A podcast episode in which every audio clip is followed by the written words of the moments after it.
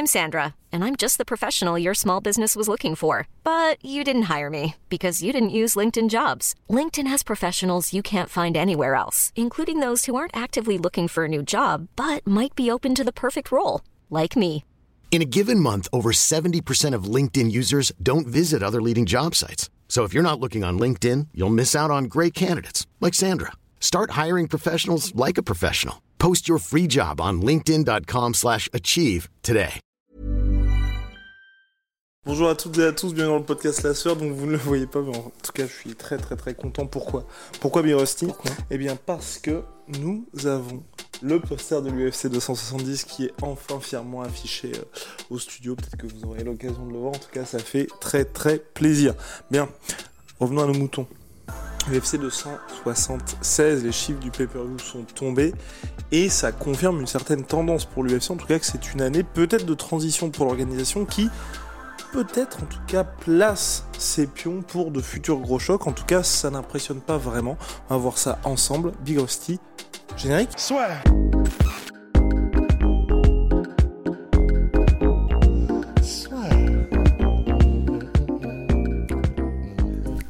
Entre dans l'octogone avec Unibet. Qui sera le vainqueur du combat? En combien de rounds? Fais tes paris sur l'app numéro 1 et profite de 150 euros offerts sur ton premier pari. Donc Big Rusty qui est de retour de Suède. On est de retour de Suède. On est de retour de Suède, oui, pardon. Donc on a vu, oui, on a, on a. On vous, Accompagné réserve, Volcan. on vous réserve quelques petites surprises avec Volcan. On vous réserve quelques petites surprises tout court. Et puis on a, bah, on a croisé euh, que du beau monde là-bas. Waouh. Donc voilà, merci, euh, merci à Fred, le manager de Volcan, d'avoir facilité tout ça et, euh, et d'avoir. Bah, d'avoir réussi à ce que tout ça soit fait et, euh, franchement c'était génial et on, bon, je pense que le résultat vous plaira mais en tout cas voilà c'était super Formidable. Revenons à nos moutons Big Rusty, donc UFC 276, qui a fait, roulement de tambour ou pas, 400 000 en pay-per-view. On se souvient qu'Israël Adesanya est impressionné pendant le Covid, hein, puisque c'est lui qui avait euh, battu les records, en tout cas euh, à l'époque, avec 500 700 000 pay-per-view pour Polo Costa contre Israël Adesanya, 800 000 pay-per-view pour Israël Adesanya contre Yann Blakovic, et là, retour à la réalité avec 400 000 seulement pay-per-view vendus.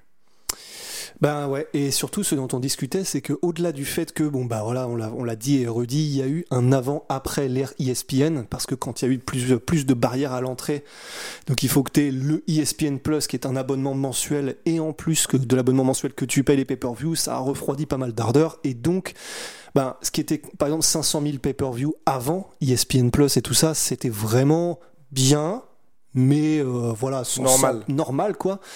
Et là, 500 000 dollars de pay-per-view après l'ère ESPN Plus, c'est Enfin, 500 000 vraiment. pay-per-view vendus. Oui, j'ai dit quoi? 500 000 dollars de pay-per-view. Ah oui, 500 000 de pay-per-view vendus, c'est vraiment, vraiment très, très bon quoi. Donc 400 000, c'est donc, bah, c'est bon. Euh, tu vois, si on fait l'échelle, non, mais c'est vrai, tu vois.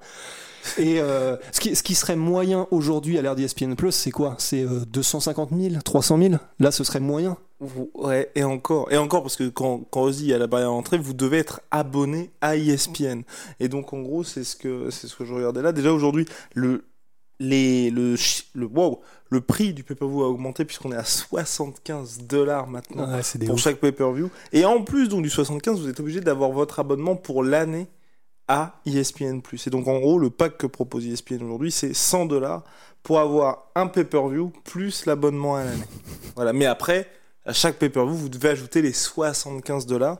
Et vous remarquerez aussi que depuis que l'UFC a signé chez ESPN, tous les ans, le pay-per-view augmente de 5 dollars. Là, je pense qu'on a atteint, allez, je- je- on sait, enfin, on sait pas, mais en boxe anglaise, en tout cas, on est autour des 80, donc peut-être que ça a augmenté de 5 dollars l'année prochaine et stabilisé.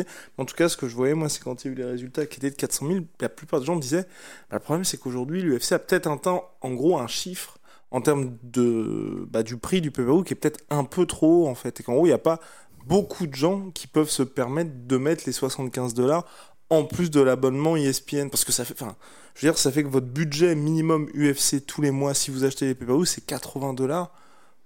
Ça fait fait, pas mal, hein. énorme. Bah ouais, c'est c'est très difficile de faire des comparaisons parce que c'est un peu hasardeux, mais euh, bah, quand tu compares aux plateformes de streaming euh, où tu as des catalogues illimités et ça coûte quoi C'est euh, 10 dollars, un truc comme ça. Bah c'est énorme. Alors du coup, je sais pas comment ça se passe effectivement au niveau de la boxe anglaise. Ce serait ce serait intéressant d'avoir un comparatif. Ils ont peut-être ils en ont un par mois à peu près de gros pay-per-view intéressants. Ouais, et sachant qu'en plus, bah, par exemple, Canelo contre Bivol avait beaucoup déçu. Parce que donc c'était sur DAZN, et c'était euh, donc DAZN qui s'est relancé en pay-per-view, ils, ont, ils avaient fait 6, entre 600 000 et 700 000, et c'était très décevant. C'est décevant? Ouais. Parce qu'ils ont moins de barrières à Pour, l'entrée pour Canelo. Pour Canelo, c'est très décevant. C'était- Et c'était combien que tu payais? C'était 80 dollars donc? C'était 75. Et c'est décevant? Ouais. Bah, pour Canelo Alvarez, oui, c'est décevant. Il à combien normalement? Bah, plus d'un million, quoi. Ah ouais, à chaque pay-per-view? Ouais. Effectivement. Mais euh, oui, par contre, euh, ok, Star Power, euh, d'accord, je, je savais pas qu'ils faisaient ces chiffres-là. Mais en tout cas, une tangente qui est aussi intéressante parce que donc, il y a deux choses. C'est Le premier, c'est qu'effectivement, bon bah. Adesanya, que ce soit parce qu'il y a, euh, parce que les gens commencent un petit peu à se rendre compte que ça n'est plus aussi spectaculaire que ça avait pu l'être avant. Donc les gens entre guillemets savent que bon bah Adesanya maintenant c'est plus quelqu'un qui gère ses combats. Donc on est un peu plus rentré du côté de du GSP style. Mais après Georges Saint-Pierre, bah, il avait le gros avantage qu'il était euh, canadien et que c'était sur la même time zone que les États-Unis. Et donc euh, bah Donc c'était chez lui aussi. C'est alors c'était chez lui, c'est la même time zone que les États-Unis, c'est un mec qui donc tout son pays est derrière lui et c'est un gros pays euh, qui est très amateur de ce genre de contenu. Nouvelle-Zélande, euh, je, je pense pas qu'il soit super amateur encore de ce genre de contenu, donc on peut pas vraiment dire qu'il a un pays qui le soutient en termes de pay-per-view, je pense. Nigeria, je pense pas non plus. Donc euh, bah Adesanya, c'est peut-être une star sous d'autres métriques, mais en tout cas en pay-per-view, il perd un peu de vitesse, j'ai l'impression. Et ce qui, le deuxième truc qui est très intéressant, c'est Charles Oliveira. Moi, ce qu'il, je voulais juste ajouter pour Adesanya, ce qui ne rend pas service, ce rend pas service non plus. Il n'y a pas eu les chiffres de l'UFC 271 qui sont sortis, donc Adesanya Whitaker. Parce que bon, la Nouvelle-Zélande, mine de rien, c'est, c'est pas un gros gros pays en pay-per-view, mais ils ont eu des grosses grosses stars aussi. Euh, en gros, moi, ce qui, pour le coup, là où je me dis peut-être que pour Adesanya, c'est ce qui fait que là, il y a des performances assez pauvres, bah, c'est que c'était contre Cannonier et que Charles Oliveira, enfin, Adesanya, il a prouvé contre Blakovic puisque c'était pour le statut de Chem Chem. Contre Polo Costa, il y avait beaucoup de tension. Là, contre euh, Cannonier, tout le monde disait, bah, clairement, c'est perdu d'avance. Ouais, ouais, c'est sûr, mais euh, il avait le côté, euh, bah, le trash talk qui était relativement là. C'est vrai qu'il n'a pas aidé beaucoup Canonier, mais il était en mode, bon, bah maintenant, je suis dans une nouvelle dynamique, je vais. Je veux combattre souvent et je veux éclater les mecs. Enfin, tu vois, ça, ça aurait pu se. Puis même, tu sais, euh, Conor McGregor, il pourrait combattre n'importe qui, ça fera toujours un million de pay-per-view. C'est, moi, je pensais que, ben, quand on parle superstar, pour moi, c'était un peu ça. C'était dans le sens, il, il se suffit à lui-même pour vraiment faire des énormes performances. Du coup, visiblement, non. Et c'est ça qui est, que je trouve intéressant.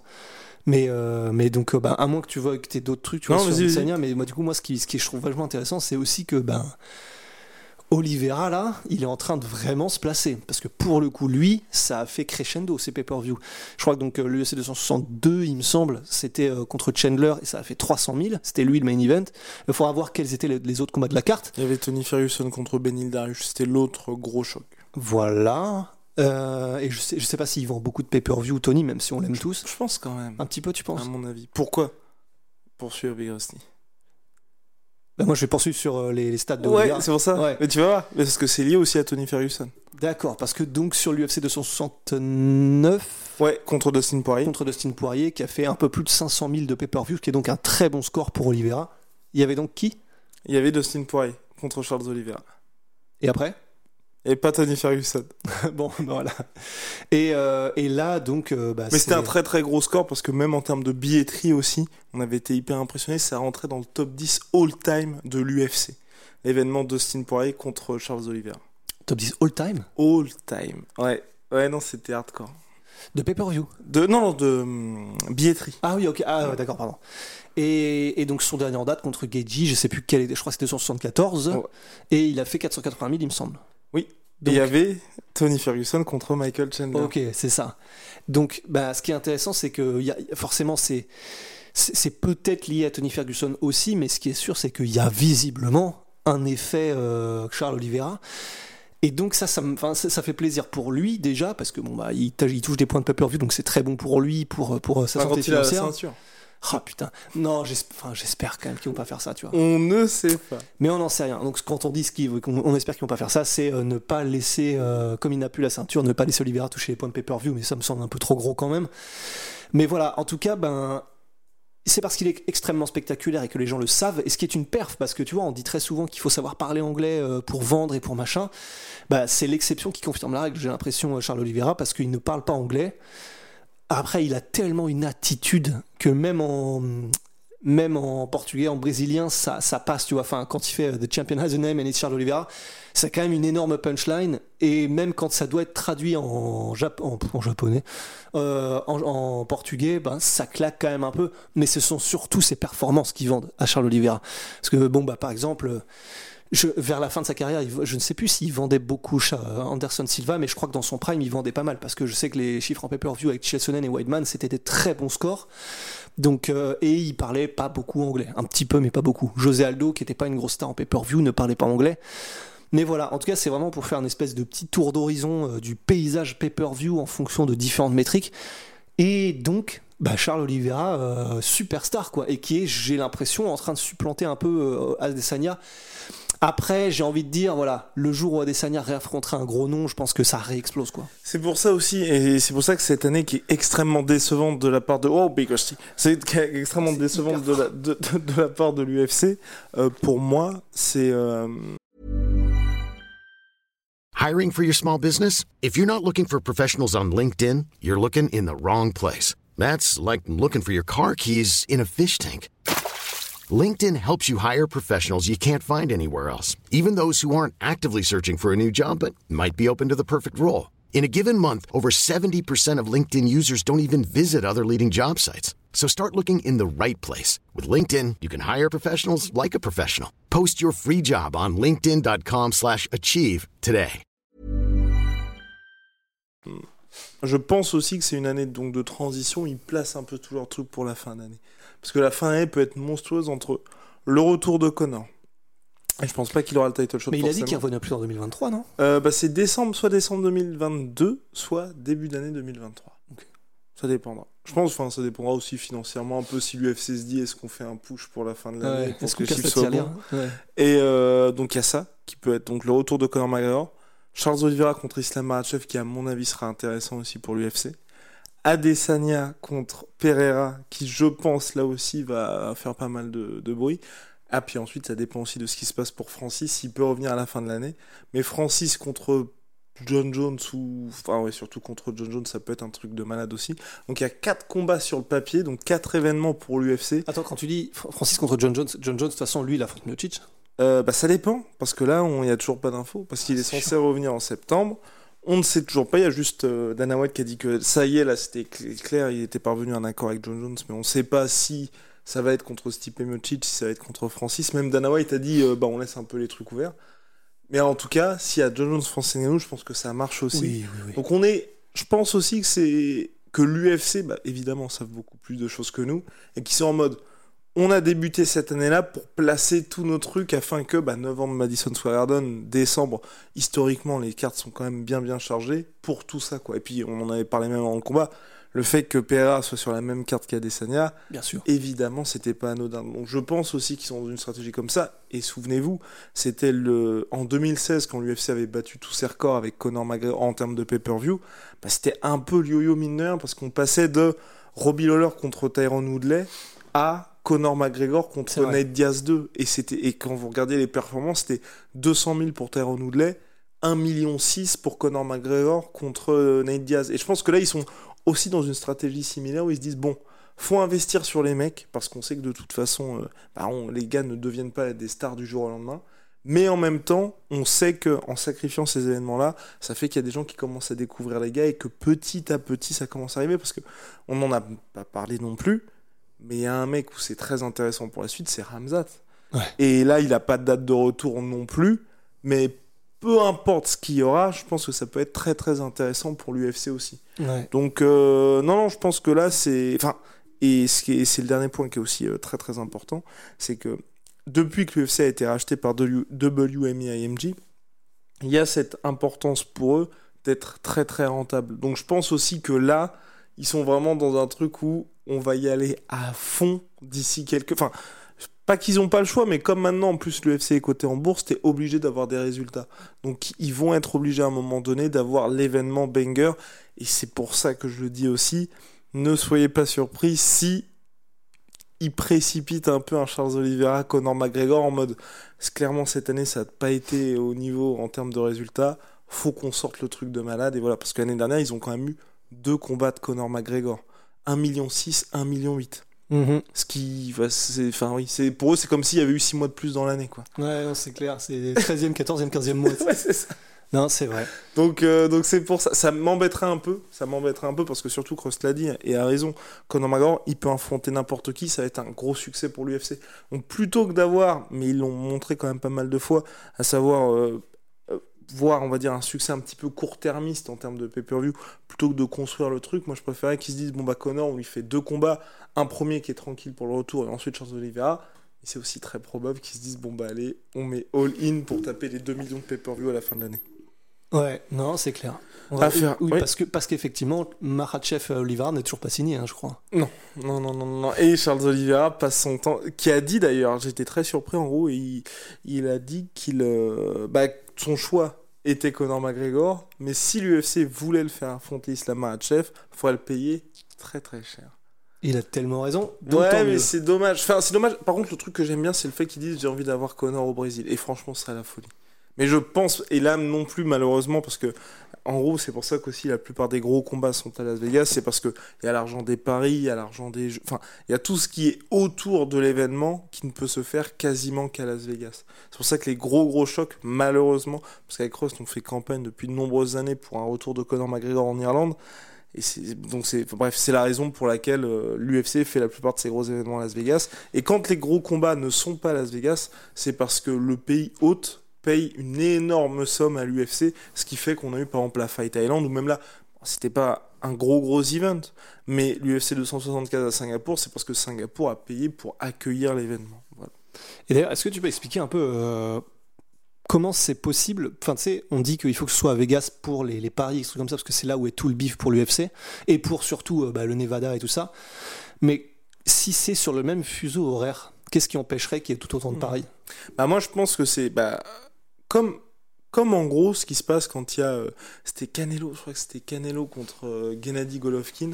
en gros l'aéroport, non non c'était McGregor contre Mayweather. L'aéroport il y avait tous les jets qui étaient à l'aéroport. Il y avait quasiment un embouteillage de jets à l'aéroport. Et je pense qu'en fait c'est en gros tous les parieurs, tous les mecs qui sont dans le truc vont plutôt faire ça à Las Vegas que au Brésil parce que forcément tu peux pas être présent sur place, il y a pas toutes les animations qu'il va y avoir aussi. Ah, donc c'est une histoire de gros parieurs plutôt que Ah oui. de tout un chacun Ah oui, c'est ça. de, Bah, de- même la tous, masse. les, quoi. tous les événements. Tu sais, genre que ce soit par exemple les, les after parties aussi que fait euh, qu'organise l'UFC ou les combattants après les événements. Ça se fait beaucoup plus aux, aux États-Unis que Ouais, à... donc c'est surtout tout le décorum qui fait vivre un peu la ça. ville et qui fait que euh, pour Et l'UFC aussi, c'est ouais, et l'UFC c'est d'accord ouais. Donc c'est c'est les paris mais c'est surtout que du coup c'est un événement, une espèce de village événement le temps qu'il y a l'UFC C'est qui est là-bas qui fait que ça dope toute l'économie locale et euh, celle de enfin les affaires du OK. Ouais. Ouais, et puis, et puis toute la culture qu'il y a autour de, de ces... Parce que même quand il y a les événements au Madison Square Garden, c'est un peu moins... Enfin, c'est c'est très... euh, On va dire pour les athlètes, c'est très prestigieux et l'organisation aussi. Mais tu vois que ce soit en termes de taxes, en termes de taxes où les gars sont taxés de malades, quand vrai. ils sont à New York. Enfin, il y a, il y a tous les à côté qui font que c'est moins intéressant. Quand New York, quand il combat et que c'est à Las Vegas, bah, au niveau du Proper 12, il explose tout. Je pense qu'à New York, c'est un peu moins vrai parce qu'il y a moins ce côté, bah, on va mettre ça en avant, on va mettre ça dans les casinos, on va... Enfin, tout le monde gagne un petit peu moins quand c'est en dehors de Las Vegas. Et je pense aussi, ça, ça aussi, c'est un, un dernier point, que ce soit fuseau horaire ou pas, et c'est vrai que vous allez sûrement le voir là quand il y aura l'UFC à Paris, bah, quand l'événement est dans la ville, tout le monde est plus investi que, par exemple, quand il y a l'UFC London, où en soi c'est à une heure et demie en Eurostar, mais on n'a pas l'impression d'être vraiment dans le truc, alors que quand il y a, c'est à côté, que ce soit les bars, parce que l'UFC aussi, c'est ça qui est important. Je sais plus quel événement il y avait, mais c'est, en gros, l'UFC a énormément augmenté aussi ses revenus en termes de pay-per-view par les bars. Ouais, on avait de- lu un truc là-dessus. ouais, ouais, de droit dans les bars. Et donc ça aussi, je pense que quand t'as le truc qui est aux États-Unis ou euh, même à Las Vegas, bah les gens bah, forcément vont dans les bars, vont consommer plus, vont peut-être se dire bah ce soir je vais peut-être jouer un petit peu. euh, Enfin, tout un truc Ouais. qui fait que c'est plus propice à faire ça à Las Vegas plutôt que si c'est au Tandis Brésil. qu'au Brésil, c'est sur les chaînes nationales, c'est ça C'est un- pas du pay-per-view Je crois que c'est pas du pay-per-view et puis même bah, forcément à mon avis tout, tout ce qui est euh, les jeux DraftKings et tout tu le fais un petit peu Ouais, ouais, ouais, bah ouais. Mm, ouais. Puis même les droits, les fees pour les bars, c'est peut-être moins important, effectivement, euh, si ouais. c'est à Rio ou un truc comme ça. Non, c'est vrai, c'est intéressant. Mais ça ouais c'était on avait on avait lu un truc comme enfin en gros aujourd'hui le business UFC avec les bars avec les cinémas ça augmente vraiment. Enfin, ils sont partout. Ils sont très très Ils sont trop forts. Big Rusty on a terminé avec cette parenthèse UFC 276 on Ouais. voulait peut-être ajouter un truc sur euh, Volkanovski? Pour boucler la boucle UFC 276 Bah, sa pour blessure. la boucler, ouais, simplement sur le fait que pour la pété le pouce. boucler je la boucler. T'inquiète pas que je vais boucler une pote. Mais c'est en fait ce qui m'ennuie, c'est que je, je- j'ai Oh. j'ai été regarder ça juste avant parce qu'en fait je, je me suis dit ben parce que c'est l'information qui est donc qu'il s'est pété le pouce en fait au deuxième round de son combat contre Max Holloway Volkanovski, ce qui est hallucinant quand on sait la performance euh, qu'était ce combat. Après j'aurais bien aimé savoir de quelle de quelle main en fait. J'ai- soit c'est moi qui ai lu trop vite parce qu'en fait j'ai re-regardé ça juste avant en mode putain mais attends c'est quelle main? Juste avant le podcast là. Euh, j'ai pas pas pas vu j'ai pas trouvé mais ce serait intéressant de voir quelle main pour savoir parce que même si tu jappes pas euh, pouce en avant mais frapper quand même même si c'est ton pouce qui est touché frapper de façon répétée avec ta main qui jabbe si t'as le pouce pété ça doit être vraiment oui il y a l'adrénaline et tout tu vois mais ça doit, ça doit rajouter quand même une douleur qui fait que putain si en plus c'est sa main avant euh, qui a jabbé all night qui était pété ce- vraiment c'est de toute façon c'est fou mais ce sera encore plus fou donc j'ai- j'aimerais bien savoir ouais. Et donc opéré, 12 semaines d'absence pour Volkanovski. Clairement rien de comment rien de d'alarmant puisque 12 semaines, je, je l'imaginais pas moi combattre avant 3 mois de toute façon parce que soit en featherweight ou en lightweight, bah il y a des petites affaires à régler. Ouais, voilà. De toute façon, comme là, il a, là pour le coup, il a fini le jeu en featherweight. Bon, bah c'est voilà. Là, euh, si je le vois pas avant 6 mois, ça me choquerait pas. Juste un, soit que ça se décante en featherweight, deux, soit qu'il prépare sa montée en lightweight. Dans tous les cas, euh, là, il a bien mérité du repos. Et c'est la seule chose que j'espère moi, c'est vraiment pour le retour de Volkanovski son prochain combat, je veux que ce soit un gros truc. Ouais. peu importe, mais je veux que ce soit un gros truc et que tout le monde se dise, je pense pas que ça va faire des, des gros scores en pay-per-view, mais que ce soit vraiment un événement où on soit, ok, là c'est l'histoire qui va pouvoir se jouer, donc quand je dis ça, c'est forcément title shot chez les lightweight. Big Rusty, on a terminé? Ouais. Eh ben formidable, on se retrouve très très vite pour de nouvelles aventures. Big shout out my sweet my sweet protein. Vous l'avez vu, nous, nous portions exactement le même t-shirt avec Eh oui. Big Rusty aujourd'hui. Même pas fait exprès. Voilà, et c'est c'est vrai, même pas fait exprès. Il y a les soldes en ce moment sur tout Protein. Vous avez un pourcentage supplémentaire avec le code la sueur.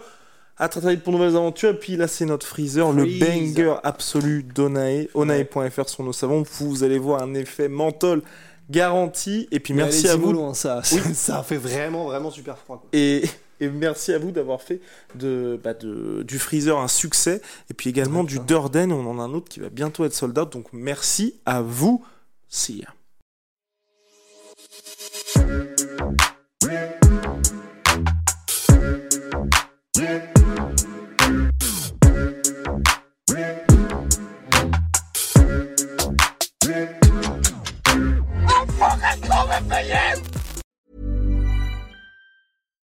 This is the story of the one. As a maintenance engineer, he hears things differently. To the untrained ear, everything on his shop floor might sound fine, but he can hear gears grinding or a belt slipping. So he steps in to fix the problem at hand before it gets out of hand. And he knows Granger's got the right product he needs to get the job done, which is music to his ears. Call, click Granger.com, or just stop by. Granger, for the ones who get it done. Et voilà, c'est la fin de votre épisode du podcast La Sœur. Si ça vous a plu, n'hésitez pas à nous mettre les 5 étoiles sur Apple Podcast ou sur Spotify. Vous pouvez aussi nous laisser un petit commentaire, ça nous aidera beaucoup. Et si vous voulez aller plus loin avec nous, vous tapez La Sueur sur toutes les plateformes ou sur les réseaux sociaux, vous nous trouverez. Et là, vous nous écoutez très certainement en audio. On est aussi en vidéo sur YouTube, mais également sur Snapchat. Là encore, vous tapez La Sueur et on sera là. Merci de votre fidélité et à très vite pour de nouvelles aventures.